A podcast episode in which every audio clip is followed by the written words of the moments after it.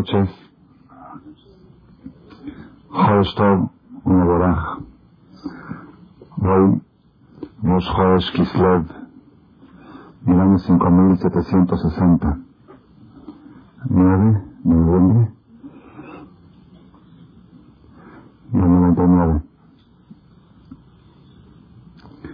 Estamos que estamos llevando en, en, el ciclo de conferencias últimas después de las fiestas, estamos analizando en cada charla una letra de la Biblia. Estamos analizando la palabra Bereshit dividida en seis letras. Ya hemos hablado de la Bet de Bereshit. Dijimos que el don de Vidna nos enseñó que en la palabra Bereshit está escondido el secreto del éxito para cualquier proyecto que la persona quiera llevar a cabo, ya sea matrimonio, ya sea educación de hijos, ya sea negocios, ya sea vida social. La persona necesita tener estos seis instrumentos para triunfar. El primero es la Bet, ya lo estudiamos, bitajón, seguridad, confianza, fe. La segunda es razón, voluntad. La voluntad explicamos que es algo mucho más profundo que el deseo. Voluntad es algo que viene de lo más profundo del alma, no algo que pueda contra una voluntad estableciente. La tercera fue la que hablamos la semana pasada, la ¿se acuerdan cuál fue la Aleph? Ajá, amor. Explicamos que cualquier cosa que uno necesita hacer y triunfar, tiene que meterle amor. Y explicamos que el amor no existe en el cuerpo, los animales no tienen amor. Amor es algo del alma, y cuanto más estás relacionado con conceptos espirituales, más cerca del amor estás. Cuanto más estás materializado, el materialismo distancia, opaca el amor, la luz del amor. Esas fueron, esas fueron las tres primeras conferencias. Hoy llegamos a la Shin. La Shin, a mi parecer, de los seis instrumentos que recomienda el Gran Divina, la Shin yo creo que es el instrumento más poderoso de todos. Cuando hablamos de fe, voluntad y amor, fe, voluntad y amor es muy abstracto. La fe, la voluntad, el amor, precioso. Ahorita llegamos a la parte práctica. La parte práctica está en la Shin. ¿Qué quiere decir la Shin? ¿Se acuerdan de la Shin? La Shin es muy sencillo como suena. La Shin es de Dice el Gaón de Vilna, uno de los instrumentos más poderosos para triunfar en cualquier sector de la vida es Sheket, Shetika, el silencio. Y la conferencia de hoy se va a llamar El poder del silencio. El poder del silencio. La psicología moderna ya ha descubierto parte de este secreto que la Torah nos reveló hace 3.300 años. Hoy hay libros que hablan, libros de Goim inclusive, de filósofos que hablan del poder del silencio. Inclusive hay una secta en una parte del mundo, acabo de leer un artículo, en una parte de Oriente, una secta de gente que, ya saben que hay mucha gente de todo tipo de cultos, de ideas, que su filosofía e ideología es, aquí no se habla nada. Es un grupo de gente, están encerrados en un lugar, en una, una mansión o algo así, son cientos de familias, silencio. No se habla todo con señales. El poder del silencio. Nosotros vamos a desarrollar esta charla de hoy en dos etapas. Primera etapa es el poder del silencio en el resultado de las acciones. La Gemara dice así, vamos a hablar un lenguaje un poco más práctico y luego voy a ir un poco a un lenguaje un poco más místico. La mística la dejo para el final, cuando se están por dormir, ahí se despiertan, ¿ok? Es tan importante, es tan importante el instrumento llamado Shtika, silencio, que si pudiera llevar esta conferencia en silencio, trataría de darla. Es único, la única controversia que tuve cuando quise dar la conferencia. ¿Cuánto me gustaría pararme aquí una hora en silencio y transmitir el mensaje? Pero por ahora no llegamos a ese nivel. Sí se podría haber llegado. Si estaríamos preparados para un nivel, podríamos comunicarnos sin hablar.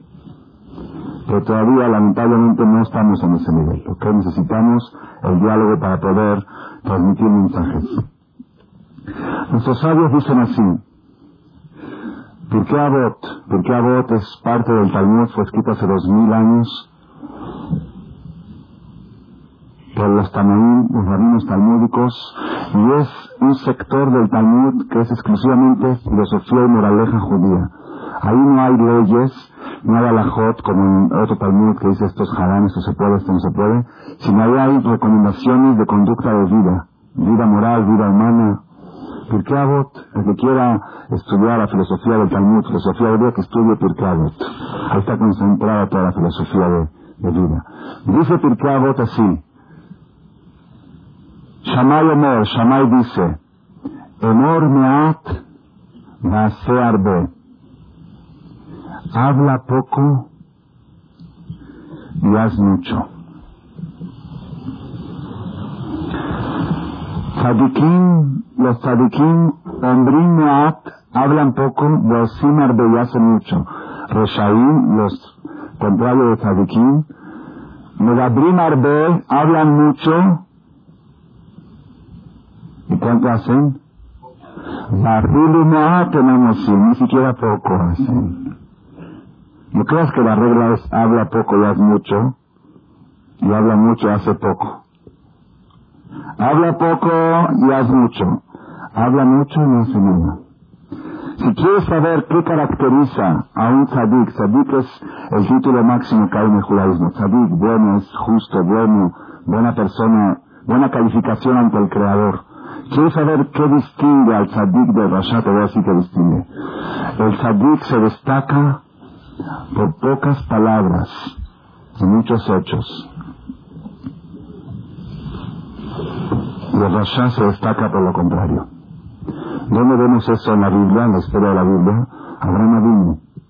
Abraham Avinu tiene 99 años de edad se encuentra el tercer día del Brit Milá, el tercer día de la operación, la circuncisión del hombre más anciano del mundo. No sé si en la historia de la humanidad hubo un hombre que se circundó a esa edad. Hoy en día hay mucha gente que se circunda a los 30, a los 40, rusos que vienen de Rusia. En Buenos Aires me contó un mujer, uno de los más famosos de ahí de Argentina, estaba yo sentado en una fiesta con él, dice que viaja a veces por semana a las provincias lejanas a la capital, donde ya no hay, no hay rabinos, no, hay comunidad, y viaja a hacer Brit a judíos adultos, mayores de 30 o 40 años. Dice que es, una, es, es traumante ver un Brit Milá de fuera. Dice, si un tour normal se tarda 5 minutos o 3 minutos, un Brit Milá de un adulto se tarda más de una hora. Charcos de sangre, charcos de sangre, anestesia, es, es, es algo traumante. Abraham vino a los 99 años se circundó. ¿Quién fue el mujer de? Él fue su mujer, no había amor, sabía hacerlo. Él se cortó. Y él se vendó. Y estaba debilitado, es natural. El tercer día de una operación, la se sentía más adolorido. Estaba tan debilitado que Hashem, Dios, dijo, pobrecito Abraham, yo sé que a él le gusta recibir huéspedes. Y yo sé que si va a venir un huésped le va a atender. Entonces mejor voy a hacer que no vengan huéspedes. ¿Qué hizo Hashem? Sacó un sol infernal. Dice un sol que era imposible caminar por la calle. Imposible. Y eso evitó que la gente salga. Y al no haber gente, Abraham estaba tranquilo. Aparentemente estaba tranquilo. Pero Abraham estaba sufriendo por dentro. Sufriendo. ¿Va a pasar un día de mi vida sin hacer algo por alguien?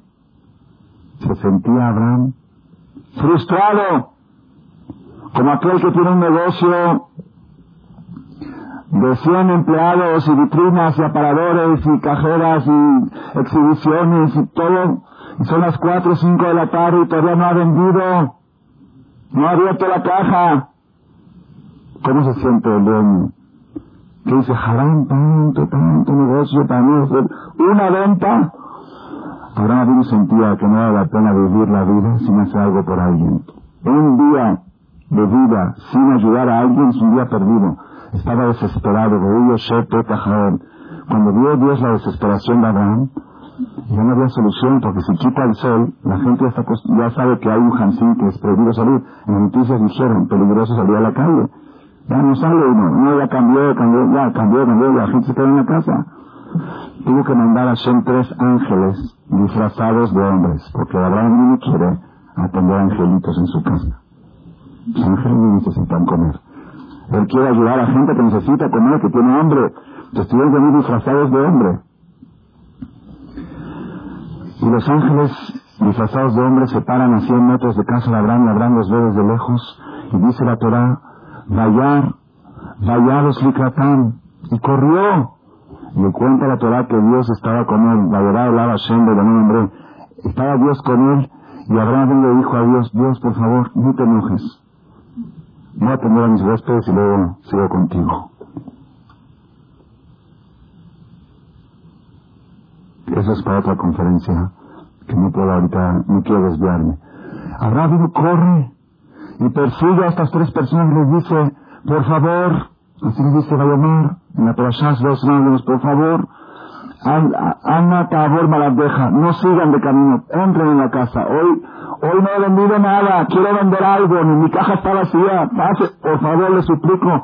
Me atma, así sabrán, voy a tomar un poquito de agua.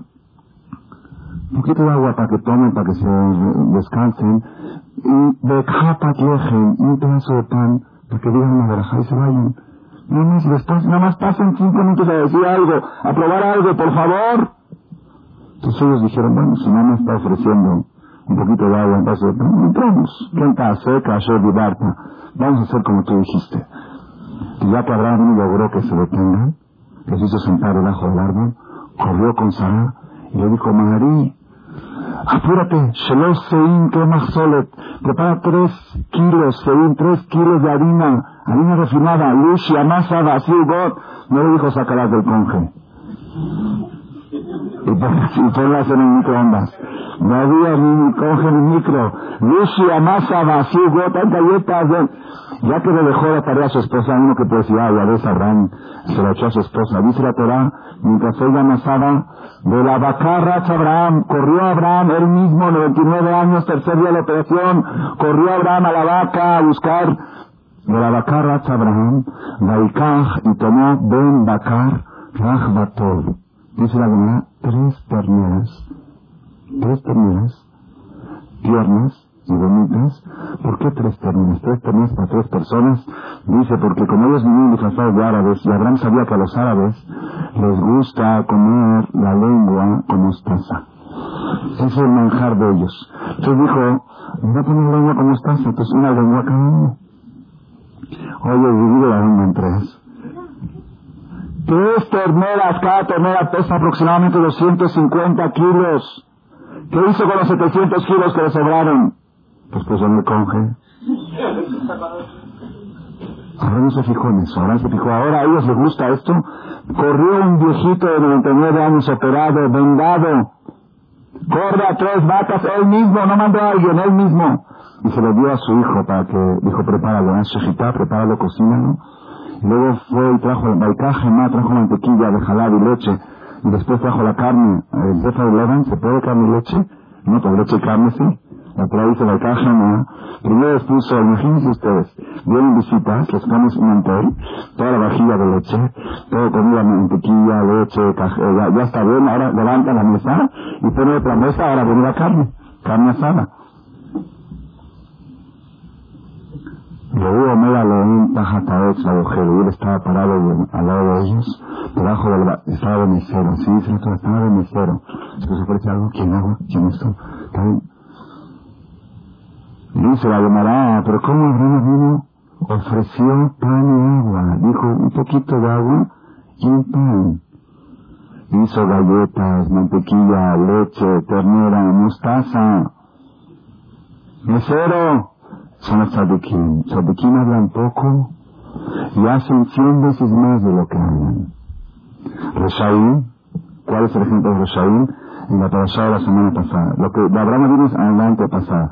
Los Reshaim semana pasada. Cuando Abraham vino, quiere enterrar a Sara, está buscando una sepultura para su esposa Sara y quería comprar el lugar más apto, más adecuado del mundo para enterrar a Sara, a la matriarca Sara, ¿dónde era? El lugar donde estaban descansando los restos de Adán y Eva. Hay un lugar más apropiado que ese. Abraham viene con los Benejet, los dueños de la propiedad, y les dice, por favor, quiero que me den una sepultura para mi mujer, que me vendan una propiedad. Entonces, la propiedad, ¿cuál? La propiedad de Efrón. Efrón era un ministro, un presidente, un, alcalde importante.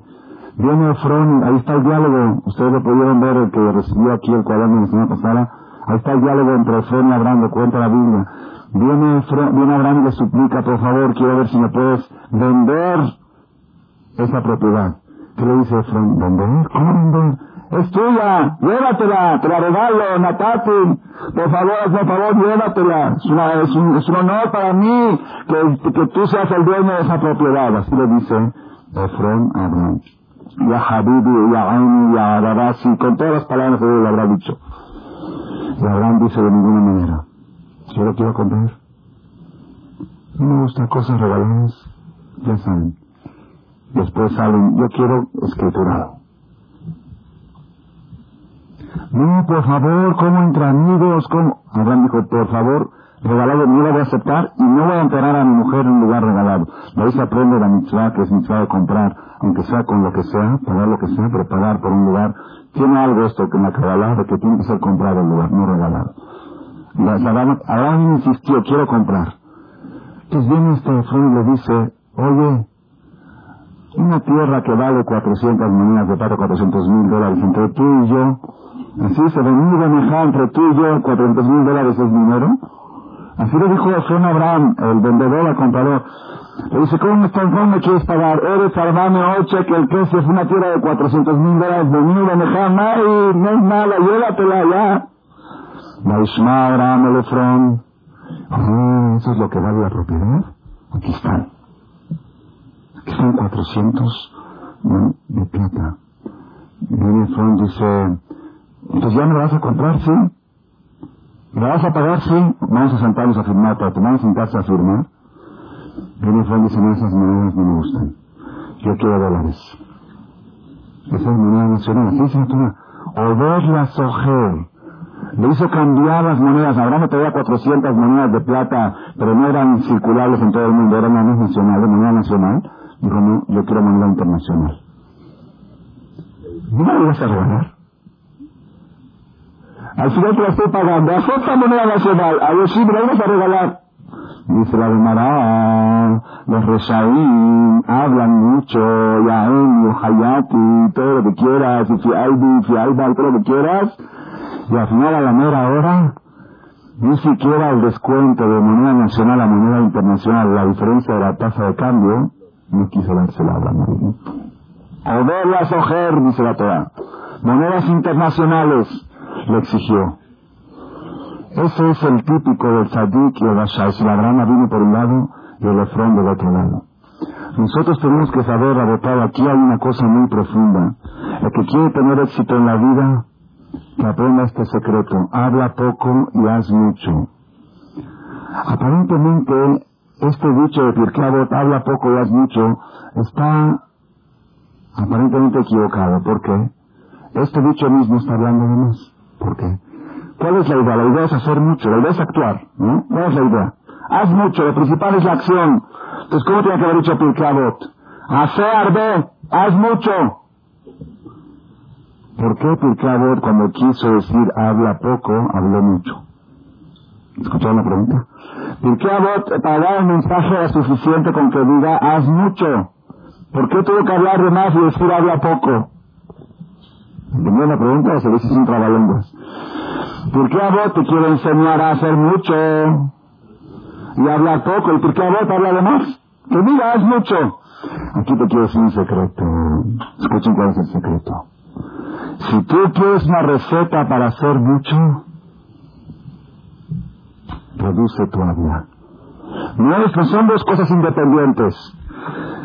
Es una regla. Cuanto menos habla, más hace.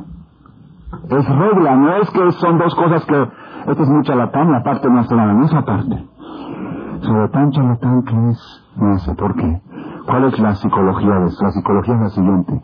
La persona, todas las personas que son flojos, vamos a hablar así, que son, eh, como le dicen en español, son perezosos o holgazán, que no le gusta, son pesados para hacer las cosas, tienen un remordimiento de conciencia, se dan cuenta que no están haciendo las cosas, todos lo delegan, toda la mujer, tú para el teléfono, todos están, traen el desayuno a la cama, traen esto, la muchacha aprieta el botón acá, aprieta el botón allá, intercom por acá, intercom por allá, se da flojera de abrir la regadera, ya no hay problema, se mete y sale el agua solita, ya para no tener que molestarse en abrirla y cerrarla.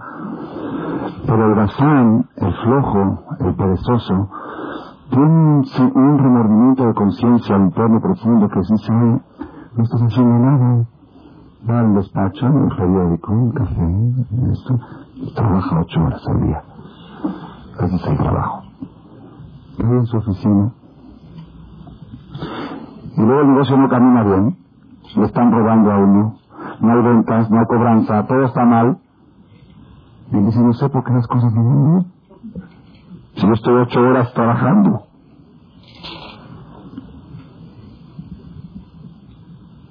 Tiene remordimiento de conciencia.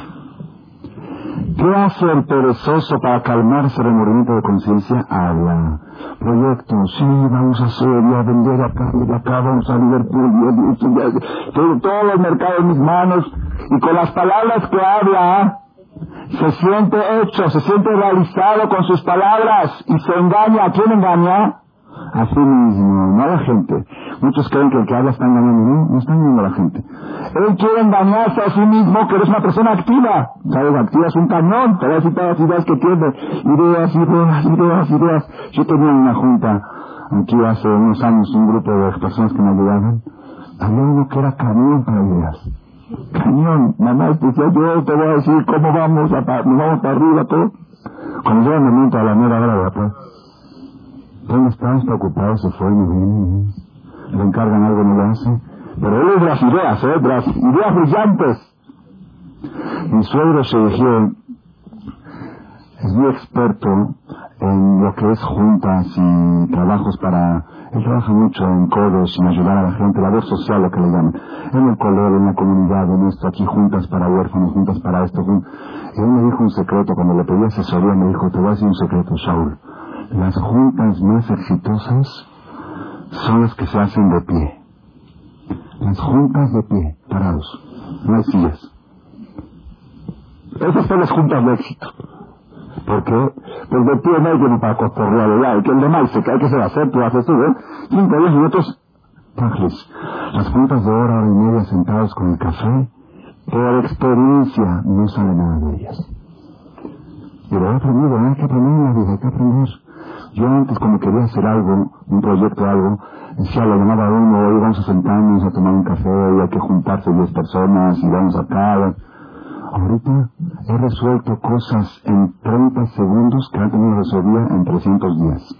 Así por teléfono, oye, ¿te gustaría, ta, ta, ta, ta, así como, pum, pum, pum, ta, adelante. ¡Sigue! No hay que perder tiempo. Juntas juntas y juntas. Enorme Atlas, arde, habla poco y haz mucho. Mi papá se cuando yo era chiquita, a veces hay frases que se le quedan a uno. Me, dolía cuando me lo decía. Yo papá, es que vamos a hacer esto y me voy a acabar el chat, me voy a leer la Gemara y me voy a hacer esto. ¿Qué me decía? Barujo Omer hace. Bendito el que dice y hace. Así dice el, el resto, Baruch Shamar, allá adelante. Barujo hace. Ya, déjate de hablar y te quiero ver. Te quiero ver. Y así pasa, ¿eh? Yo digo en el ambiente más religioso y de, de toda, yo me acuerdo en la Yeshiva, venía yo y decía, sí, pues me voy a estudiar esto y voy a acabar, venía con proyectos de todo, pues me voy a elaborar todo. Llegaba una y otra, no, en silencio. Yo conocí a amigos míos que en silencio crecieron mucho más que los amigos charlatanes. Sin hablar, sin comentar sus proyectos. Aparte está el tema del mal de ojo. Hay muchas cosas que hay. Uno mismo se echa el mal de ojo. Uno mismo. Así está escrito en los libros. No hables, no hables, actúa, haz, haz. No, es que fulano me dijo y me... La mejor respuesta cuando alguien te quiere hacer daño y te quiere es en silencio, actúa, actúa. Los hechos dicen más que mil palabras. Ese es el secreto que nos dice el gran divino. Si quieres triunfar en la vida, pásate de la palabra a los hechos. A buen entendedor, pocas palabras. La Gemara dice, baila ya. Para el inteligente es bueno con pocas palabras, con remes, con insinuarle, ya entiende, ya no mucho. Esto es en la materia, en todos los sectores de la vida, en la educación de los hijos, no hay mejor educación que aquel padre que sabe educar con el silencio, sin palabras. Sin palabras un papá puede enseñar a sus hijos más cosas que hablando. No es que yo me siento con mis hijos y les digo... ¿Y saben qué les dice el hijo? Vino un señor anterior y me se sentó, dice, papá, ya basta de sermonear. No, voy a platicar, no queremos hacer sermones. Sermoneo porque los valores, ¿eh? Demuestra los valores con hechos. ¿Tienes valores? A verlos, quiero verlos. Quiero ver los tuyos. Muéstramelos. Hay un psicólogo en Inglaterra, esto lo leí en una revista que me dio a Israel, un psicólogo conocido, no recuerdo ahorita su nombre, tengo arriba el artículo, un psicólogo que creó un sistema nuevo de educación y, editó un libro de eso y hay una fundación especial un sistema nuevo de educación de padres a hijos, de comunicación de padres a hijos, que el sistema está basado en el silencio. Se sientan a comer juntos, prohibir hablar. Es comunicarse sin palabras. Si va a tener un éxito, un éxito, si todos los problemas vienen por palabras de más que se dicen. Que dijo, que me contó una persona, dice, llegó a mi casa, una viejacita a pedir un consejo que hacer con la educación de sus hijos hijos de 13, 14 años le falta respeto a la madre. Le falta respeto a la madre, le contesta con grosería. Si su papá se enoja le, le regaña muy duro. El hijo le contesta al padre, ahora el padre se pone más agresivo y casi le pega, y al final dice, ¿cómo acabamos siempre? Al final me peleé yo y mi esposa. Yo sabía defender a que el hijo le faltó respeto a ella, y acabamos peleados los dos porque ella dice que yo soy muy exigente conmigo. ¿Ok? Todos los relajos son porque una vez no sabe hasta dónde actuar, hasta dónde decir, qué palabras pueden herir al niño. Hay papás que le dicen, eres un mentiroso. ¿Saben qué dice el niño? Pues por este momento, porque los mentirosos mienten. Si le pusiste el título de mentiroso, pues hago lo que hacen los mentirosos. Es un ratero, pues los rateros roban, por eso roban. Nunca hay que decirle a un niño o a un hijo o a alguien, eres tal cosa sino decirle, eso es una mentira, eso es robo, atacar la acción, no la persona. Si tú le pones una etiqueta, pues ella va a cuidar, va a decir, sí es cierto, no, mi papá me dijo que yo soy mentiroso, pues soy. No soy mentiroso, eso es mentira. No soy, no soy soberbio, eso es soberbia. Esa palabra que dijiste es una palabra soberbia. Reprocha la acción, entonces este, este filósofo de, Inglaterra que vive todavía, que ha tenido mucho éxito, educa a papás, tiene cursos especiales, educación de los hijos sin palabras. Se sienta en la mesa y se una mirada del padre, no es que sin palabras. Pero lo, complicado de este sistema es que también el papá tiene que estar atento a cada movimiento de su hijo. Y en ese sistema, si el hijo hizo así, y bostezó es porque tiene algún trauma dentro. hay, todo tiene explicación. Si todo está manejado, pero en acción, no hay palabras. Ha tenido mucho éxito. El tema Rabotado enorme, habla sarbe, habla poco y haz mucho, es una de las cosas más importantes que un padre le puede enseñar a sus hijos, que un marido puede ser ejemplo a su mujer, que una persona puede ser el líder en la sociedad. ¿Quiénes son los líderes? Aquellos que actúan. Aquellos que actúan son los que al final acaban dominando la situación. Y aquellos que hablan pierden poder, pierden fuerza. Eso es lo que dice el Gaón de Vilna con respecto al tema de la shetika, del silencio.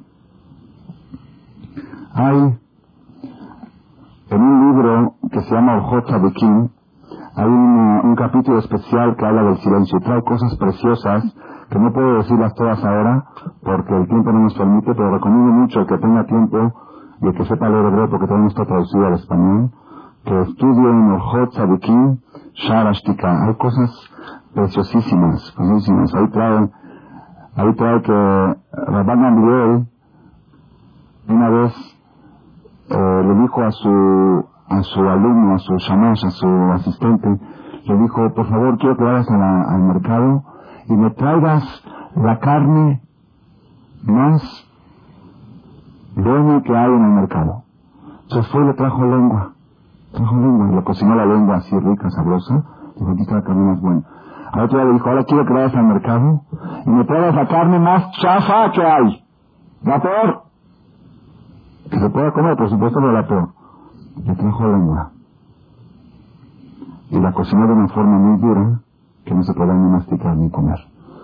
Y le dijo, ayer te dije que, te pedí la mejor, mejor y me dijiste lengua. Hoy le peor lengua. Dice, sí.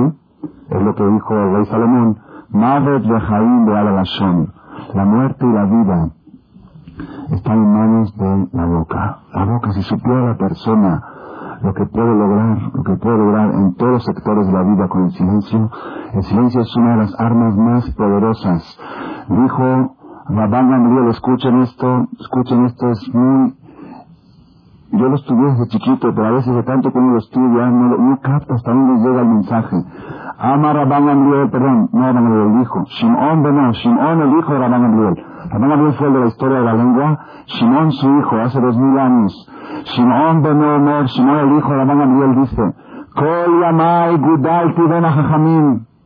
Toda crecí entre Jajamim. Desde chiquito, desde la cuna, desde el bebé, desde la panza, su mamá ya venía al quinito a escuchar. toda mi vida crecí con Jajamín. y no encontré algo más positivo para Guf. ¿Saben qué es Guf? El cuerpo de la persona. Para la salud física. Es la shetika, como el silencio. Esa fue mi conclusión de convivir con los más grandes jajamín. Dice la Gemara en otra parte, Yafashe Tikala jajamín, es bueno el silencio para los jajamín. Aún para los jajamín es bueno el silencio. La tipeshin, cuando no razón para los tontos.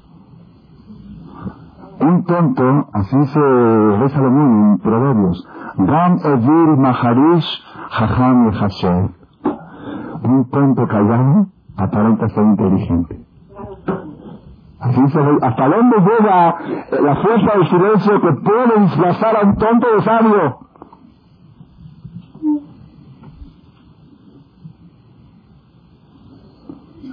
Eso es, esa es la fuerza del silencio. La Shetika, una vez mi maestro me contó que vino una persona a hablar con él y empezó a hablar mucho, a hablar tonterías y babosadas y demasiado y, y hablaba y hablaba y hablaba. Al final le dijo mi jajam, le dijo, a ver, dime, la Gemara dice, es bueno el silencio para los inteligentes y con más razón para los tontos. ¿Tú qué eres? No, Dijo, ¿tú qué eres? Rebotay, el silencio abarca varios sectores. El primer sector es el silencio, hablar poco para hacer mucho, ese es el primer sector. El segundo sector, el silencio, la shetika tiene varias facetas. El segundo sector es que la persona aprenda aprenda a callar. Yo les voy a contar una experiencia, una experiencia que tuve el primer año de casado. Es una experiencia que mi maestro, yo no sabía, me enteré el año pasado cuando estaba mi maestro en Israel la usa cuando da clases prematrimoniales, cuando da clases a sus alumnos de matrimonio, usa esa anécdota que les voy a contar ahora. Pero nunca dice el nombre, la anécdota fue conmigo. El primer año de casado, el primer año de casado, viajé, me casé aquí en México, viajé a vivir a Israel, y yo tenía mucha relación eh, muy, íntima con mi maestro, estaba así en privado mucho tiempo con él, le dije, Jajam, por favor, dame consejos cómo triunfar en el matrimonio. Entonces, así poco a poco, una vez me dijo, la regla más importante es que no hay reglas. ¿Ok? No, no te dejes llevar por reglas. ¿Ok? Una vez me dijo que su maestro de él le dijo a él, cuando él se casó, le preguntó un consejo y le dijo, hay dos cosas que necesitan para triunfar en el matrimonio. Leot Jajam, de todo. Ser inteligente y bueno. Si eres bueno pero eres tonto, quieres hacer bien y haces mal. ¿Ok? Si eres muy inteligente y malo, con tu inteligencia vas a, vas a herirla, vas a... Tengo que tener dos cosas. Ser inteligente y querer de veras hacerle el bien a ella. Si quieres hacerle el bien, eres inteligente para saber cómo hacerlo, ya tienes todo. Y le dijo el maestro del maestro, le dijo, Jajam, tú ya eres todo, ya depende de ti. Entonces yo le dije, Rab, mi consejo, mi consejo. Me dijo, bueno, yo poco a poco te voy instruyendo. Y me iba diciendo un tipo acá, un tipo allá, así. Y una vez me dijo, hay dos palabras mágicas que tienes que acostumbrar a tu lengua a decir que le cuesta mucho al hombre. El orgullo no le permite. Dice, la med le shonja, acostumbra a tu lengua a decir, at tzedeket. Tienes razón. Que son dos palabras mágicas, mágicas. Acostúmbrate, yo sé que a ti te cuesta trabajo, a todos a los hombres les cuesta mucho trabajo. Escuché una vez un jajam que hablaba para las mujeres, a las mujeres les daba conferencia de matrimonio y les dice, el Baal Ajitipesh, el hombre más tonto, no acepta que su mujer le diga lo que hacer. Así, el más tonto que sea, no acepta, no acepta. Entonces, ¿cuál es la inteligencia de una mujer? Es hacer lo que ella quiere y que él crea que están haciendo lo que él quiere. ¿Ok? Esa, esa es una mujer inteligente. ¿Ok? Al final, si, si, por ejemplo ella sabe que el marido es contra Contreras, entonces ella le dice el lado contrario, y el marido dice lo contrario y al final dice lo que ella quería. Esa es una mujer inteligente. Porque ninguna mujer acepta que el marido la, la maneje. Ninguna mujer acepta. Ninguna mujer acepta que el marido la maneje. Ningún hombre acepta que su mujer la maneje. Yo me acuerdo un día, salíamos con mi mujer, salíamos, hace poco salíamos a Polanco, Digo, ¿quién maneja? Siempre sabe, ¿quién maneja? Maneja tú, no maneja tú, yo estoy cansado, estoy más cansado. De Kitsur, bueno, al final el hombre tiene que manejar, el tiene que Ya agarro el, volante sin muchas ganas, estaba bien cansado, pero no, para eso soy hombre. No, me dijo, cuando llego, mira, voy para Polanco, hay dos caminos, hay palmas, hay fuentes. Porque a mí me gusta ir por las fuentes, por águilas me gusta ir, por águilas me gusta ir por ahí. Dice, no, vamos por palmas. Le digo, ¿sabes qué? Toma tú volante. Si quieres manejar, no, ella quiere que tú manejes de donde ella quiere. ¿Ok? Eso, es algo, aprendí yo mucho, aprendí yo mucho, es la filosofía. Yo quiero que él sea el que lleve, pero donde yo le diga. ¿Ok? Pero la mujer inteligente, astuta, hace que el marido no se dé cuenta que ella lo está dirigiendo.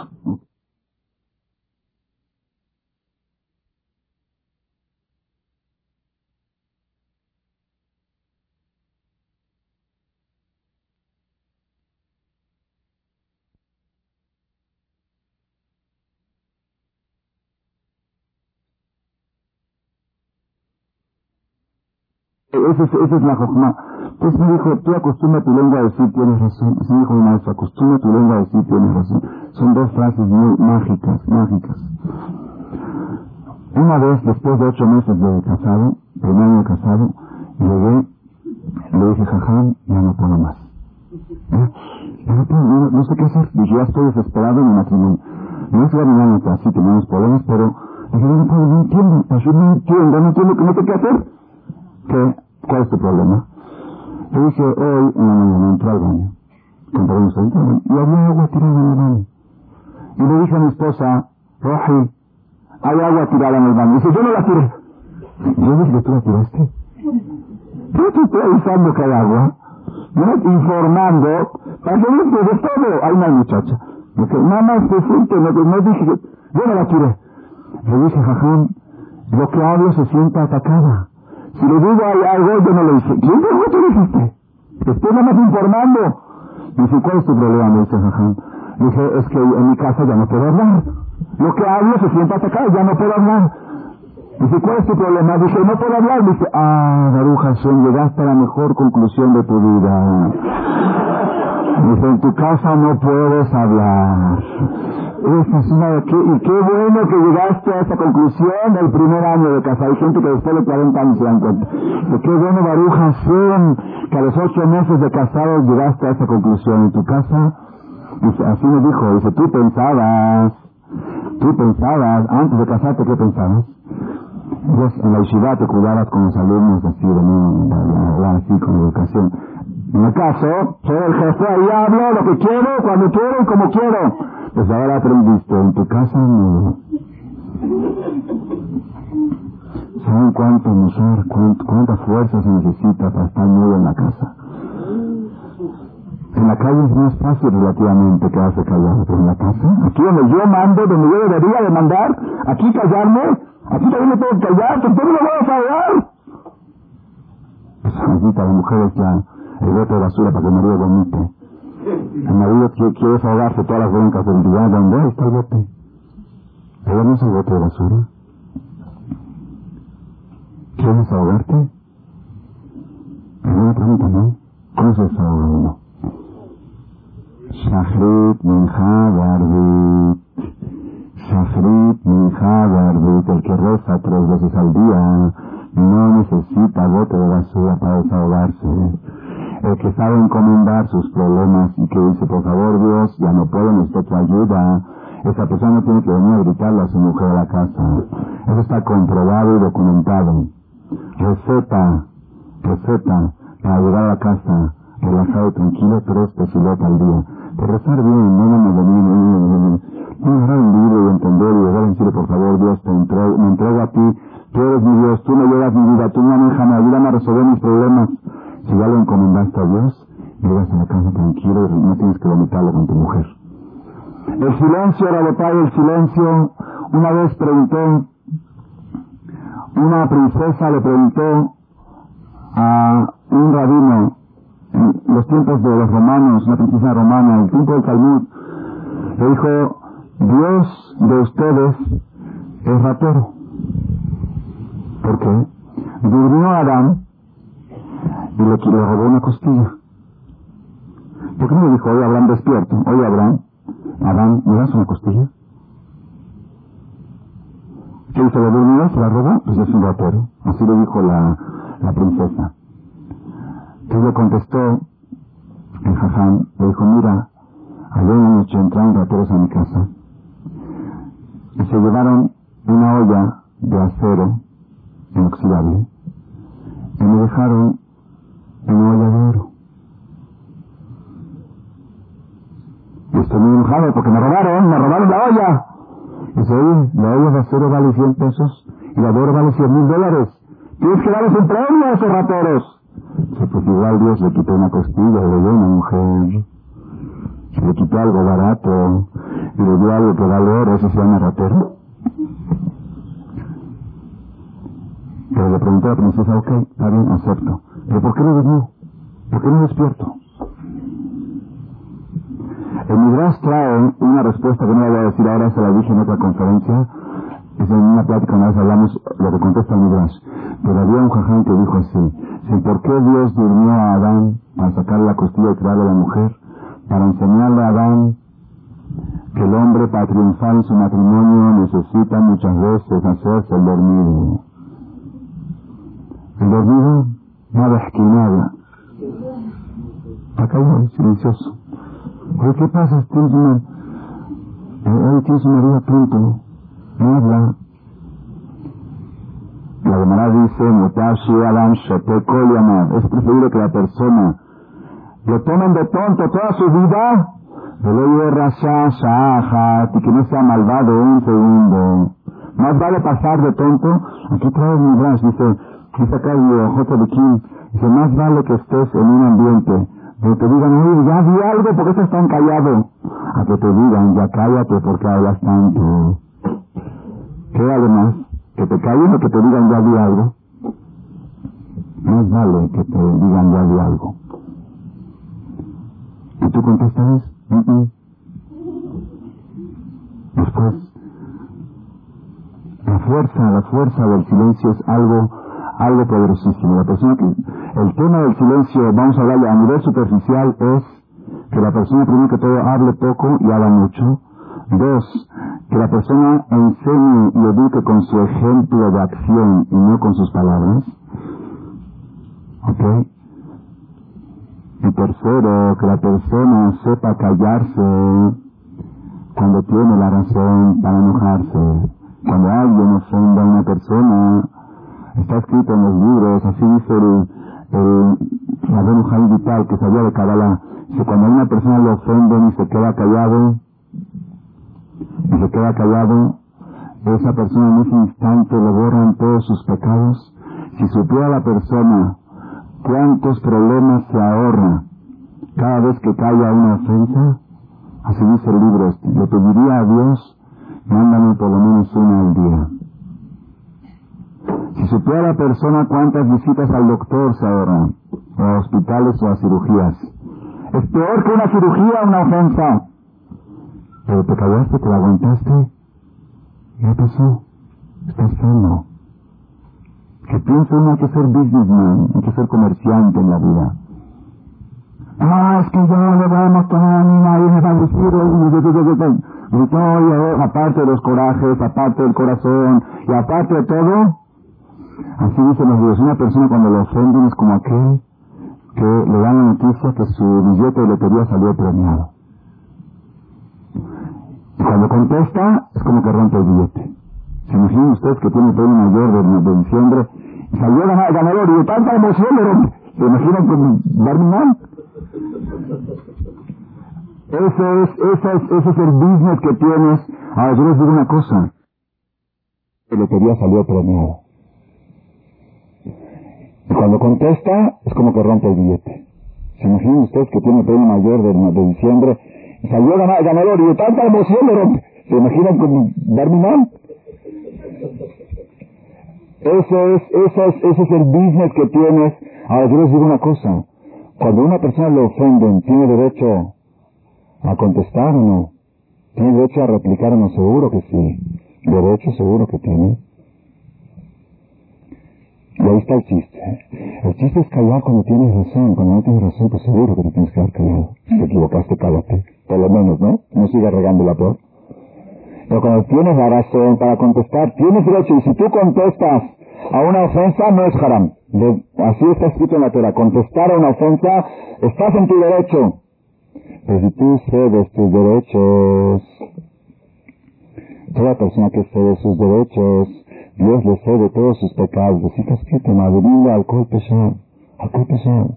La Gemara dice, el Talmud de Masejet Javivá, algo impresionante, impresionante. Ustedes saben que una de las cosas imposibles de cambiar es la vida de la persona. Cuando una persona le destinan cuántos años va a vivir, ya, no puede vivir más. Es lo que le destina Dios. Es una de las cosas que es imposible cambiar.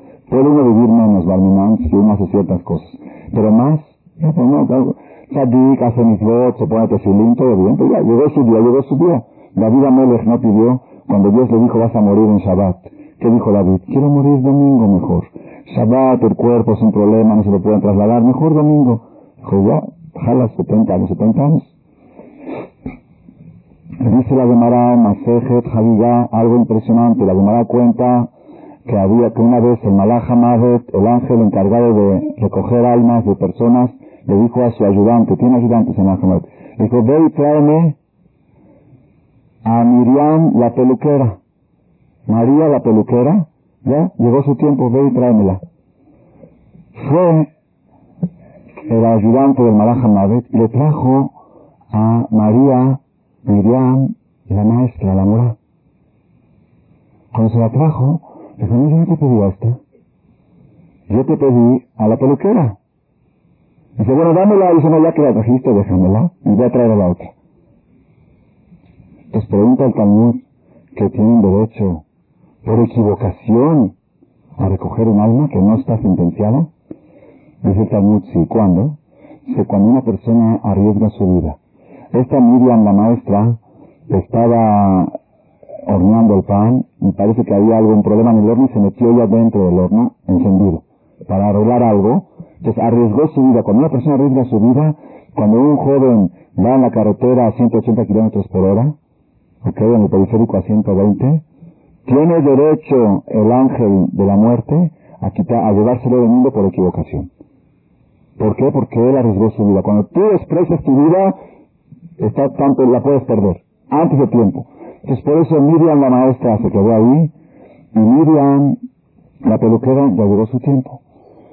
Le preguntó, le preguntó el jaján, que era amigo del Malach que le dijo, dime, ¿qué haces con Miriam la maestra? ¿La subes con Dios? Dice, no, no llegó su tiempo todavía de subir. Dice, ¿qué haces si se la llevo conmigo todo el tiempo? Hasta que llegue su tiempo. Si tenía que vivir 80, 90 años, tiene que pasar 40. ¿Saben que es 40 años en, al lado del Malach No les quiero decir cómo se ve el Malach porque nada más de la descripción se van a desmayar.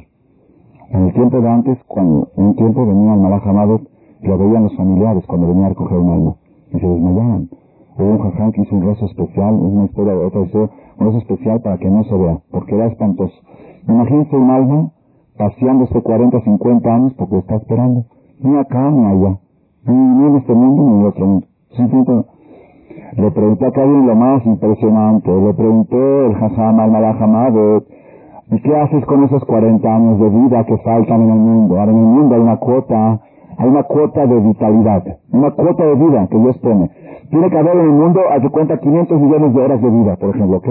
Y tú ahorita que se, ahorita que se recogieron 40 años antes, falta vida en el mundo.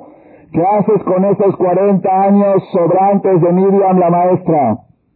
Dijo, los reparto, los distribuyo entre aquellas personas que callan a ofensas entre aquellas personas que ceden sus derechos, que tienen razón para protestar y quedan callados. Están viendo qué billete de lotería hay, hay, hay alguien en el mundo. Si juntamos aquí todos los millones de todos los millonarios del mundo, de todos, agarran la revista esta, ¿cómo llaman? Fortune o Ford, Ford, hay dos, ¿no? Forbes, agarren esta revista y júntenlos todos aquí en Marcela, bienvenidos, ok, a ver si queda algo. Y que pongan todo el dinero en efectivo en billetes, del cielo al techo, en billetes efectivos, en monedas de oro. Y que digan, queremos con todo este dinero comprar un día más de vida para nosotros. ¿Pueden?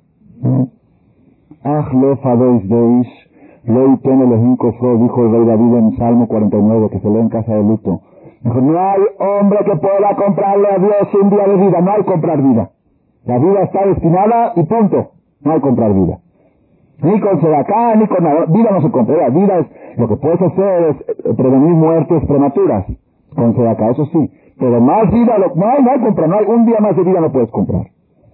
Hay una sola forma de poder comprar. El más pobre puede comprar lo que Rockefeller no puede comprar. El más pobre. Cuando viene alguien y le dice, es que tú eres un esto. Delante de dos o tres personas. Y está uno, le puede contestar y tiene las palabras en la punta de la lengua, ya las tiene y sabe y tiene, la tiene exacta, exacta para contestarle. Y le va a ayudar al, al clavo. Una vez un artículo en selecciones sobre las réplicas. Saber replicar, ser inteligente. Dice que una vez venía una mujer vestida de casi de hombre, así, con traje, de pantalón y saco, ya parecía. Entonces, en, era en, una, un congreso o algo así. Entonces un señor la quiso pudrir y le dice, ay, mira, esta señorita parece hombre. Y ella le contestó, ¿y usted también? Respuesta sí, ya importante esta ¿Ya viste qué inteligente mujer? ¿Ya viste cómo no se calla una? Hayako Baruch. Hayako Baruch. Al momento, ganó. A la larga perdió. A la larga la persona que sabe callar. Esa es la persona yo he conocido. Analicen ustedes, aquellos viejitos que han vivido muchos años, analicen, chequenlo. ¿Qué caracteriza a todos los viejitos de 90, 95, 100, 103, 110? Son aquellos. Yo conozco, conozco de muy cerca, de muy cerca a mi familia todos aquellos que los ofendieron ya estaban enterados hace 20, 30 años. Y él seguía vivo, viendo nietos, y mis nietos, nietos, como dice la allá de la semana pasada, Zaquén le sabea, sabea. Ya dicen, ya lo viví mucho, ya, ya, ya no quiero más, ya está, ya. Ya, ya lo viví demasiado. Así fallece esa gente que saben callar, esa gente que saben caminar en la vida en silencio, en silencio.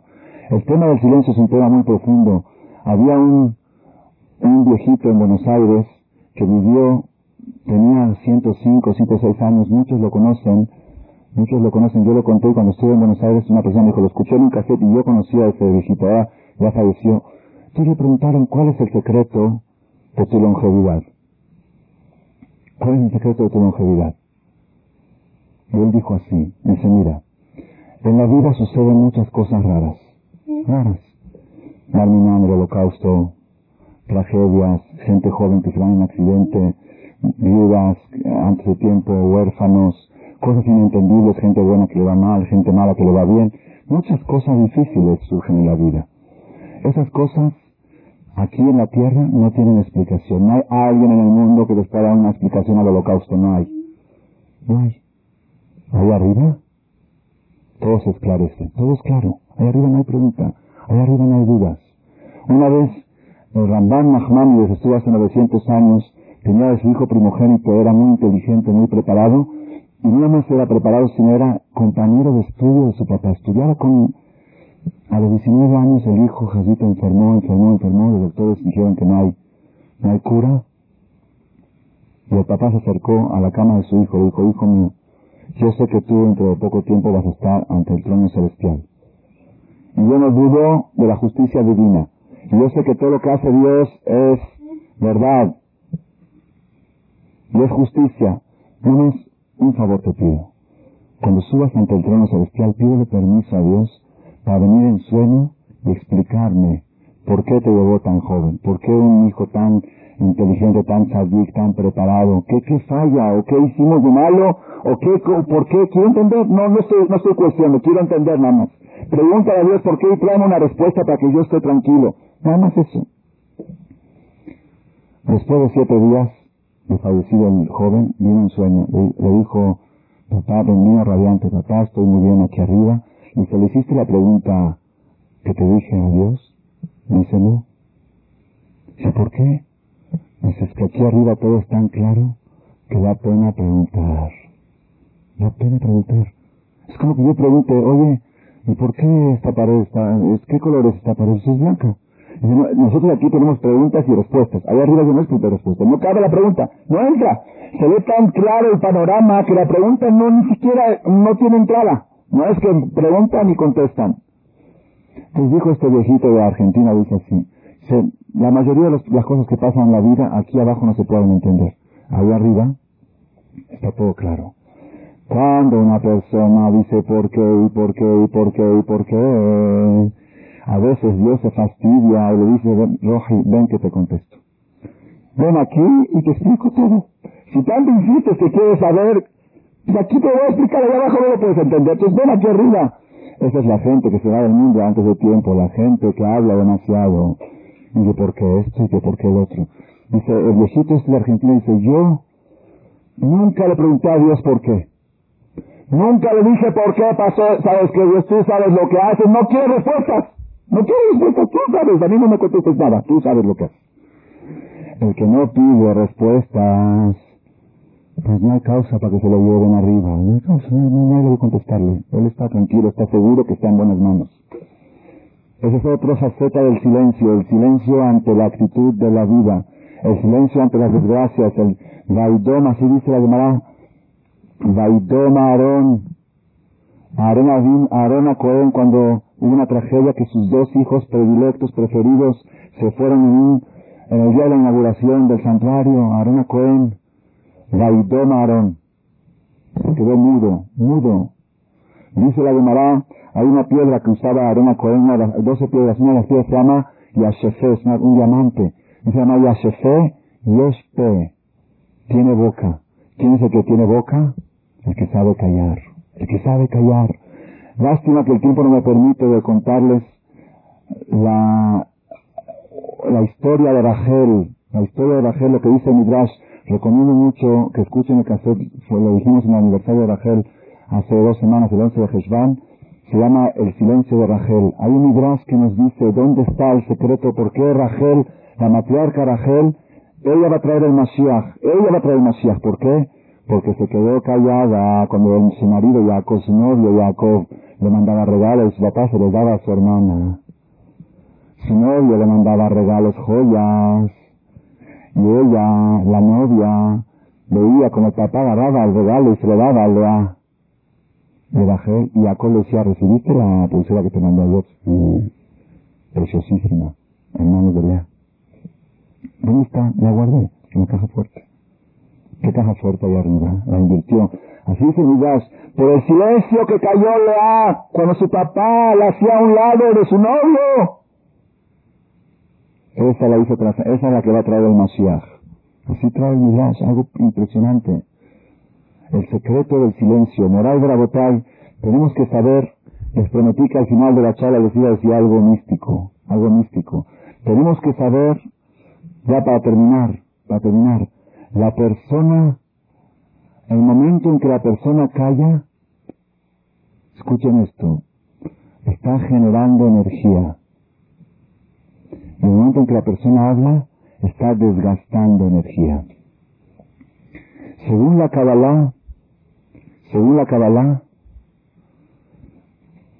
cada palabra, cuando una persona habla, el que habla es macho y el que escucha es hembra. Y el efecto que producen esas palabras es el hijo. Es lo, hace cuando una persona habla algo positivo y alegra a alguien, entonces el que habló es macho, el que escuchó es hembra y la alegría que le provocó es el producto de esa comunicación, de esa relación que hubo entre hablador y escuchador. Cuando una persona habla tonterías, Barín Betelí, cosas que no tienen ningún efecto, así, hablar, hablar, por hablar, por hablar. Eso es como desperdicio del semen, según la cábala. Es como agarrar el semen y masturbarse.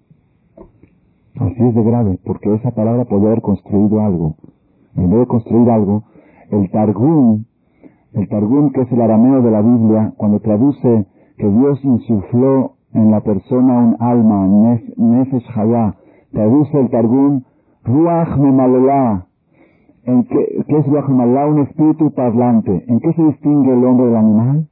En el habla. Quiere decir que el alma humana se manifiesta en su alma. El alma es la única manifestación, el, habla es la única manifestación del alma. ¿Cómo se manifiesta que yo tengo alma? Que estoy hablando. Si tú hablas tonterías, estás hablando tu alma desgastando energía, es como el semen, que en vez de crear algo se está echando a perder a la basura.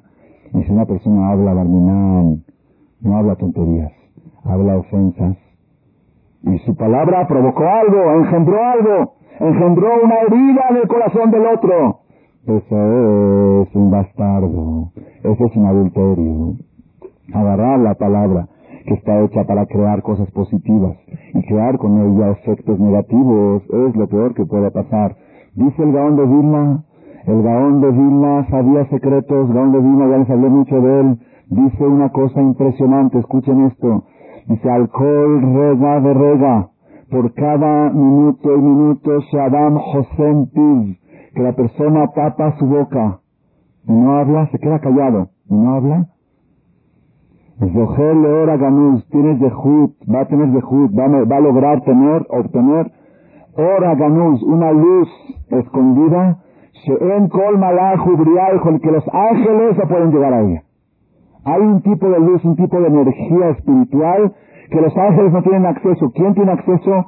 Aquel que calla. El silencio, el silencio. Por eso en el judaísmo existe mucho el Talmud Dibur. ¿Han escuchado una vez? Ayuno de palabra. La persona que pruebe cuando una persona hace ayuno de palabra, acabando el ayuno, ayuno de palabra quiere decir, desde la mañana hasta la noche no hablar nada. Cuando llega la noche ya oscurece, se siente más relajado, se siente dueño de sí mismo, se siente concentrado. Hay, hay experiencias impresionantes. Aquí en este libro, el J. de Kim trae cuando hablar es bueno. La Gemara dice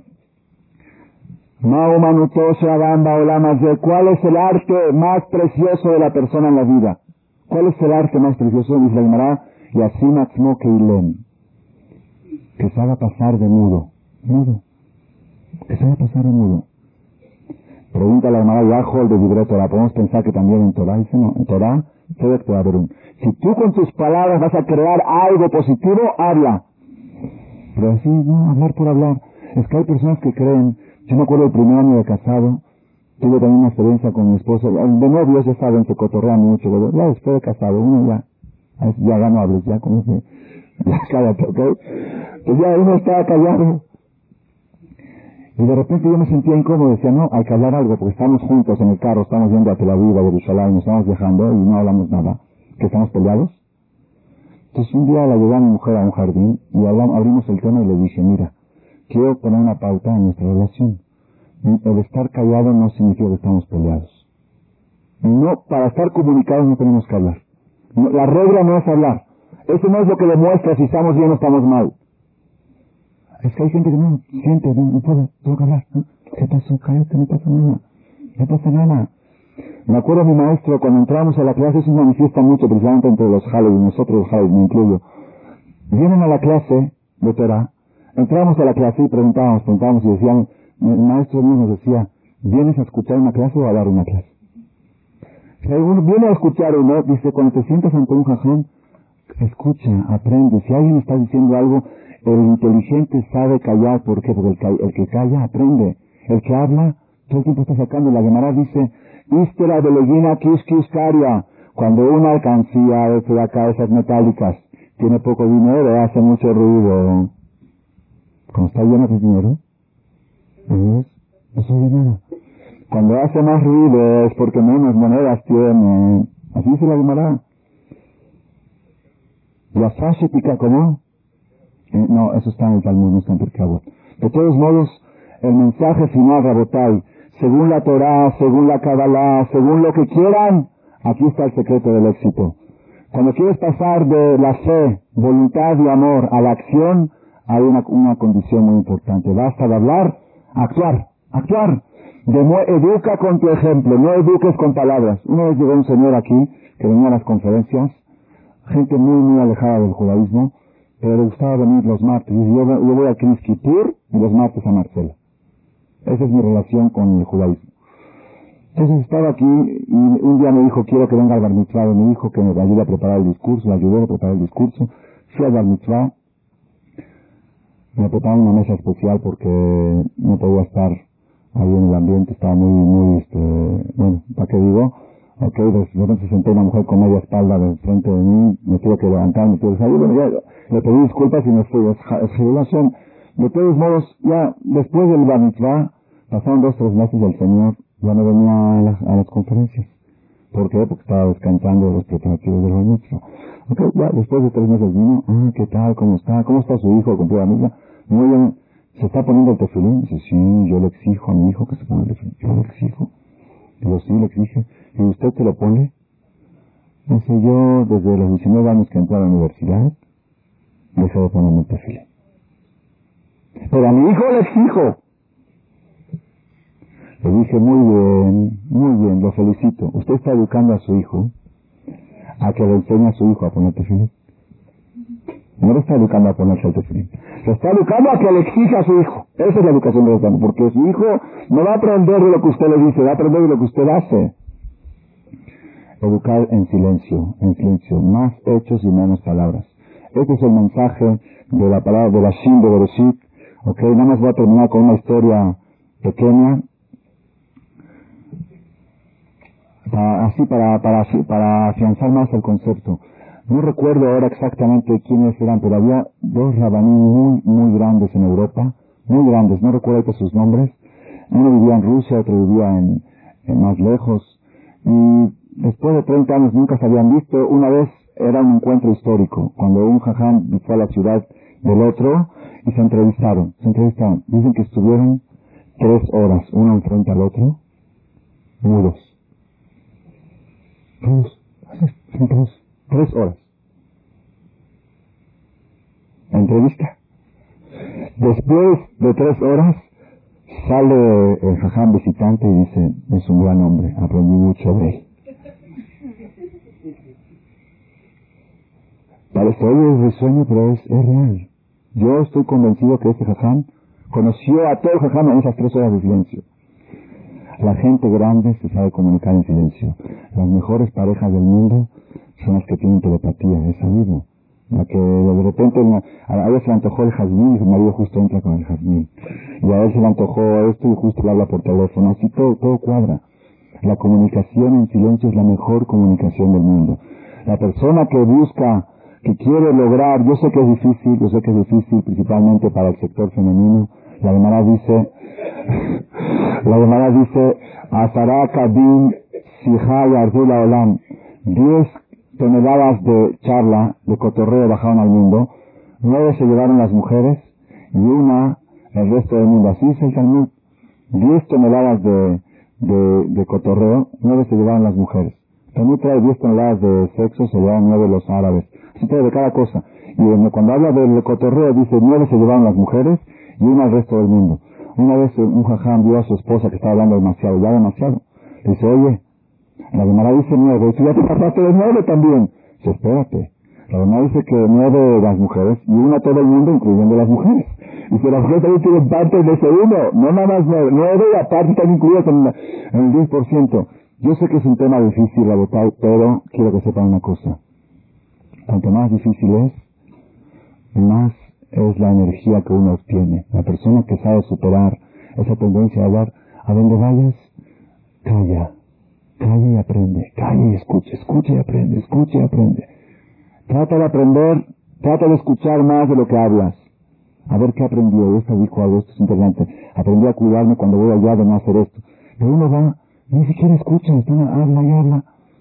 Uno va entre amigos, están dialogando, ¿qué diálogo? Ni diálogo, nada más quiere que la escuchen a ella, nada más a eso, a eso va, ¿ok? ¿No escuchaste que dijeron esto? No, nada. Una vez me contó un maestro, eh, dice que su hija, su, eh, su hija chiquita tenía 7, 8 años, invitó a una amiga a la casa. La amiga le dijo, quiero ver a tu papá. El papá, jajam, si quiere ver a tu papá. Dijo que tranquilito porque me está estudiando y no dónde estar. Se sentan las dos niñas y jajam vio como abre, escuché la plática y vio como abren la puerta. Y entra el niño y está así, así. Le dice, ya, ya. Me dice, no, es que lo quiero ver. Le dice, pues ya lo viste. Dice, sí, pero él no me vio. ¿Sabieron cómo la niña quiere ver? No quiere ver, quiere que lo vean. Uno va, no, es que quiere, uno quiere hacerse ver. Quiere hacerse escuchar. Ese es, ese es el secreto del silencio. Así es que nos ayude, que tenemos la cuarta letra de Bereshit y que vayamos de las palabras, menos palabras y más acciones. Basta de hablar de Shalom Bait, basta de hablar de amor, basta de hablar, vamos a respetar nuestro matrimonio, vamos a respetar, vamos a educar con hechos, ya basta de palabras, mucho cotorreo, muchas palabras, vamos a pasar de la palabra a la acción y vamos a ver mucho éxito en todos nuestros caminos y jodes todo una veraja a todos ustedes, amén. Buen viaje.